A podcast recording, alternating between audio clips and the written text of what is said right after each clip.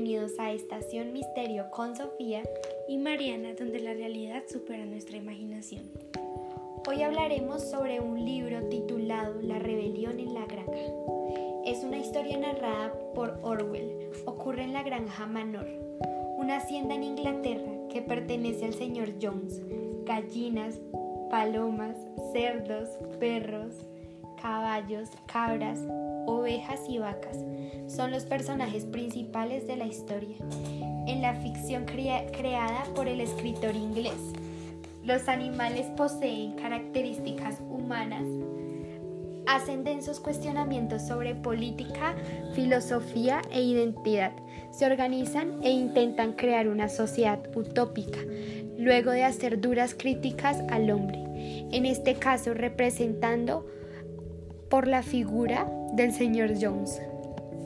El hombre es el único ser que consume sin producir, no da leche, no pone huevos, es demasiado débil para tirar del arado y su velocidad ni siquiera le permite atrapar a los conejos. Sin embargo, es dueño y señor de todos los animales, los hace trabajar, les da el mínimo necesario para mantenerlos y lo demás se lo queda guardado para él.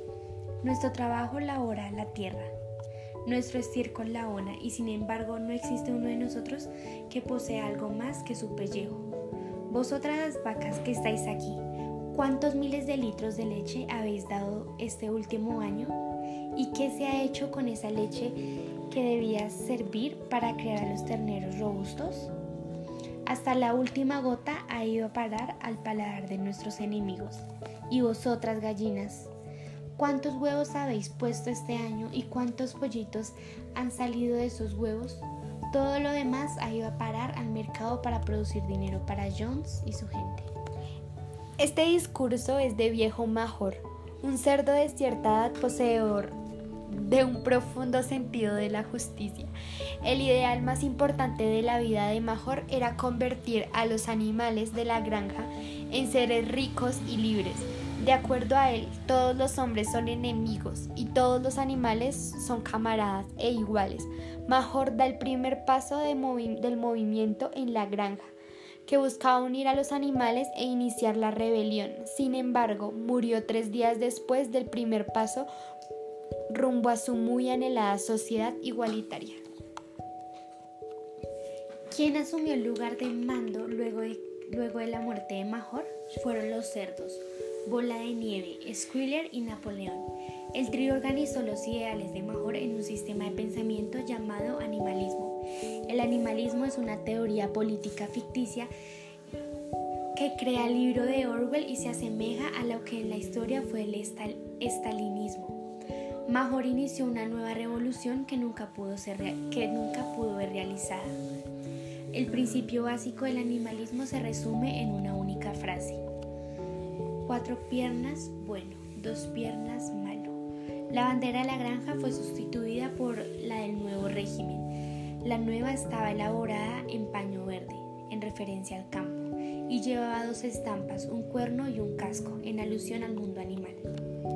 Los animales crearon un himno titulado Animales de Inglaterra que subrayaba la esperanza y el deseo de igualdad y libertad para todos. Instituyeron en la nueva sociedad siete mandamientos que guiarían al animalismo y la vida en comunidad. Cualquier cosa que ande en dos piernas es enemiga. Cualquier cosa que ande en cuatro piernas o tenga alas es amiga. Ningún animal usará ropa. Ningún animal dormirá en una cama. Ningún animal beberá alcohol. Ningún animal matará a otro animal.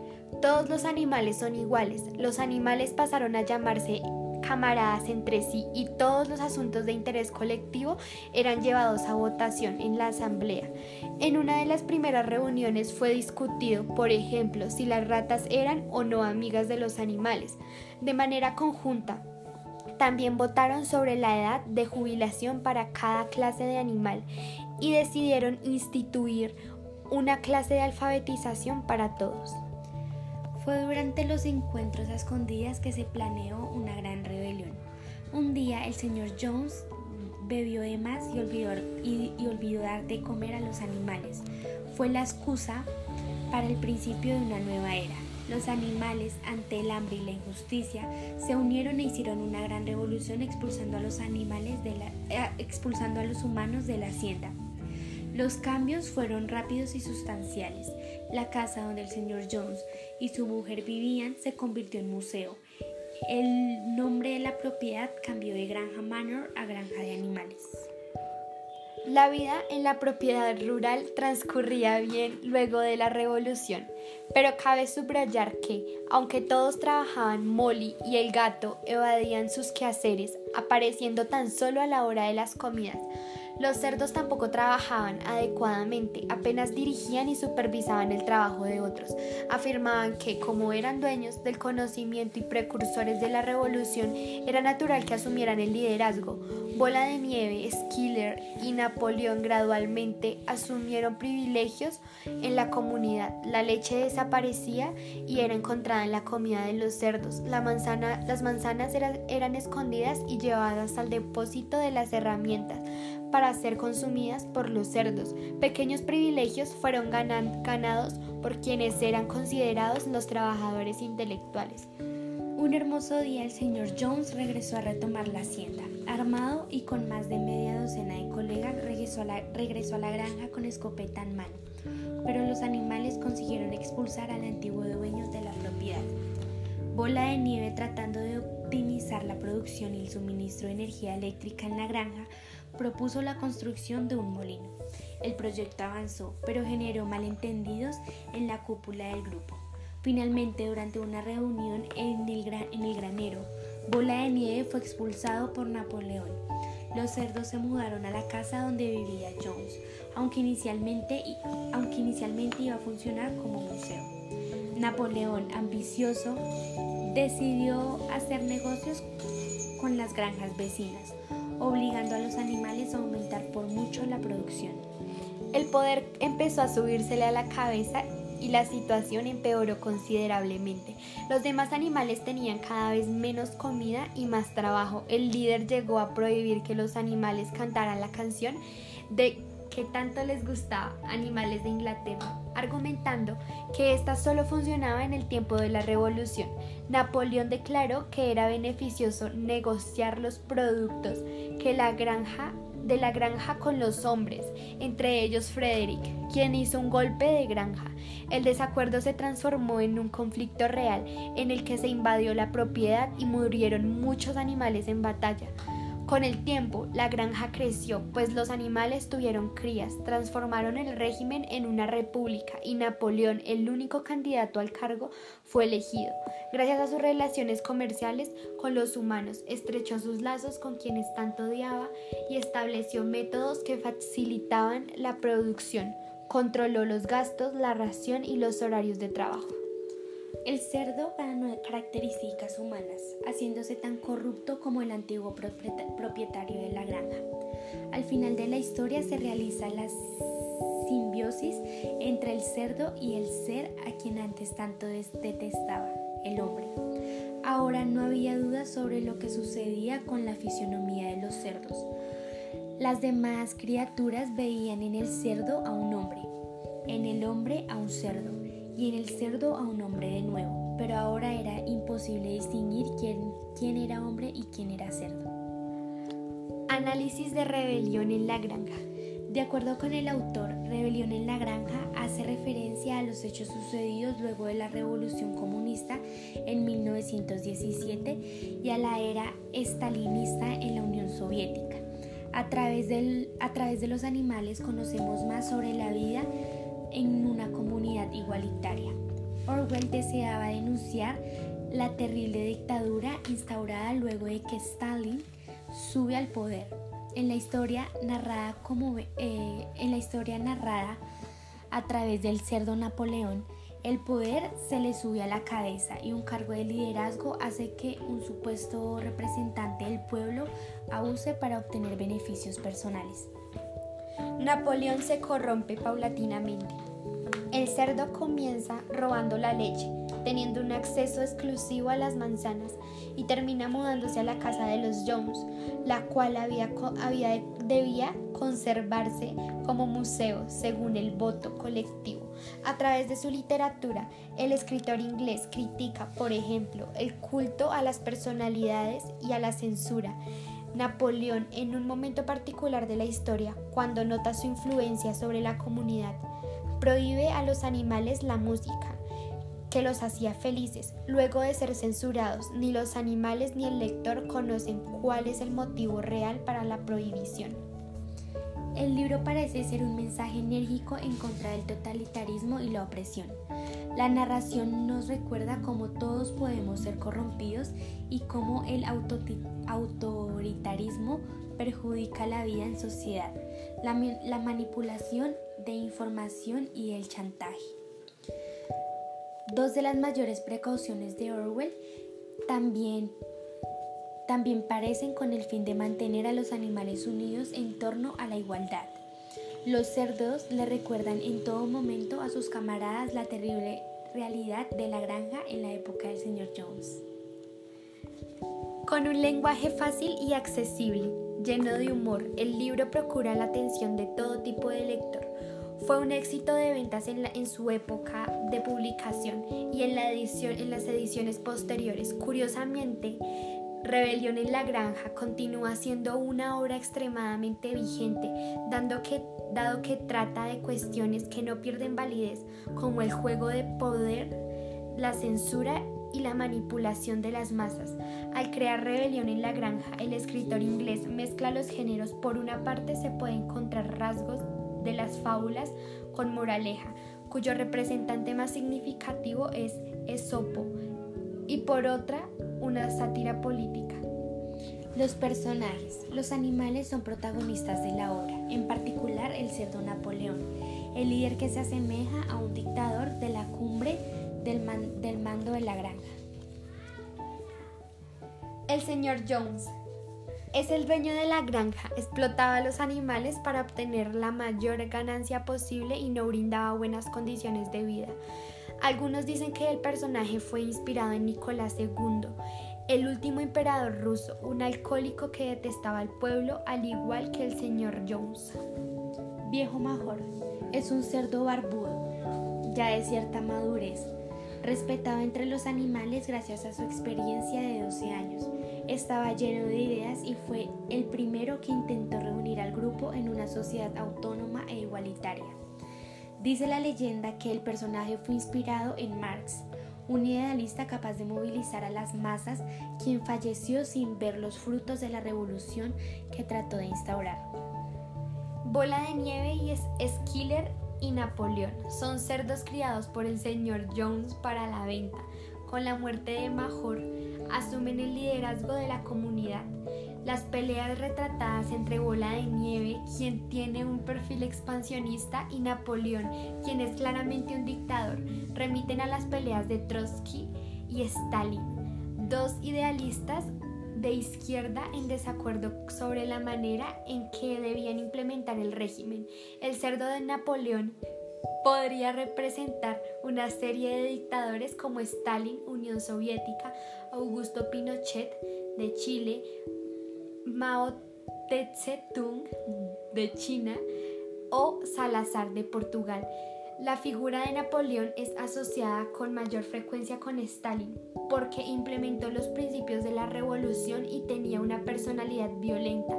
El cerdo Squiller representa la propaganda del gobierno, dicha siempre con elocuencia para mantener el orden. Bluebell, Jesse y Pincher, tres cachorros de la propiedad. Boxer y Clover, caballos de, tracción. Boxer es un trabajador incansable, ejemplo a seguir por los habitantes de la granja, fiel al mundo del trabajo y al compromiso social. Era considerado el trabajador modelo de la hacienda. Molly, una yegua blanca cuyas debilidades eran la vanidad y la gula. A Molly le gustaba pasear con sus cintas y comer terrones de azúcar. Representaba el egoísmo y el individualismo al colocar sus necesidades antes que las de otros animales. Muriel, una cabra blanca. Benjamín, el burro, el animal más viejo de la hacienda y el más moderado. Moses, cuervo domesticado y alcahueta que vivía con la familia Jones. Análisis de las frases principales. Todos los animales son iguales, pero algunos animales son más iguales que otros. Es la conclusión del, final del libro y representa el deseo por la comunión y la libertad corrompido por la ambición y por el, y por el poder alcanzado por los cerdos. En el principio las reglas eran claras. Por ejemplo, ningún animal dormía en cama y terminan transformándose al permitir en, enmiendas dudosas. La prohibición de dormir en cama cambia con rapidez. No es por casualidad que los cerdos tomaran provecho de estas enmiendas. Las reglas universales pasaron a ser particularizadas dependiendo de quién se trataba, corrompiendo el sistema que estaba comprometido con la igualdad para otros. Si se elimina al hombre, la causa principal del hambre y el exceso de trabajo desaparecerán por siempre. La frase es dicha al comienzo del libro, cuando Major intenta convencer a los animales sobre su necesidad de liberarse del dominio del señor, del señor Jones. Durante su discurso trata de persuadir a sus compañeros explicando cómo son explotados por el señor Jones quien se aprovecha de las circunstancias de los animales, mejor identifica al hombre como la causa de todos los males y busca instaurar una sociedad diferente basada en nuevos valores. Contexto histórico. Al ser escrito en plena Segunda Guerra Mundial entre noviembre de 1943 y febrero de 1944 y publicado el 17 de agosto de 1945 en Inglaterra, el libro tiene claras referencias políticas. A través de las páginas se argumenta una crítica evidente de la dictadura estalinista en una época en que los soviéticos estaban aliados a Occidente. Vale la pena recordar que Stalin era querido por el pueblo y el gobierno británico, cuestión que dejaba al escritor George Orwell profundamente incómodo. No por casualidad, no por casualidad el libro fue rechazado por varias editoriales. Muchas tomaron represalias en contra de su publicación. Como dato curioso, Orwell combatió en la Guerra Civil Española y allí conoció de cerca al ejército soviético de Stalin. El autor también trabajó en la BBC hasta que pidió la baja para escribir un libro que denunciara el carácter real del régimen estalinista. La obra es una sátira ácida, se ha interpretado a menudo como una crítica fuerte contra el comunismo. Biografía de George Orwell Eric Arthur nació en una pequeña ciudad de Bengala. Escogió el pseudominio George Orwell para trabajar como periodista, ensayista y novelista. Nació el 25 de junio de 1903. Orwell era hijo de un, funcionario colonial inglés, agente del Departamento Británico de Opiáceos. Antes, antes de ser escritor, Orwell trabajó con la Policía Imperial de India. No duró mucho en el cargo porque rápidamente se dio cuenta de que quería dedicarse exclusivamente a la escritura. En sus años 30 se mudó a la capital de Francia donde tuvo una vida bohemia y llena de placeres. En 1936 la felicidad de Orwell terminó cuando se embarcó a España a luchar contra el franquismo. En 1933, Orwell publicó su primer libro titulado Dawn and Out in Paris and London. En 1945 publicó la obra que sería una de sus obras maestras, Rebelión en la Granja. En su vida personal, el escritor se casó con Eileen, con quien adoptó un niño llamado Richard Horatio Blair.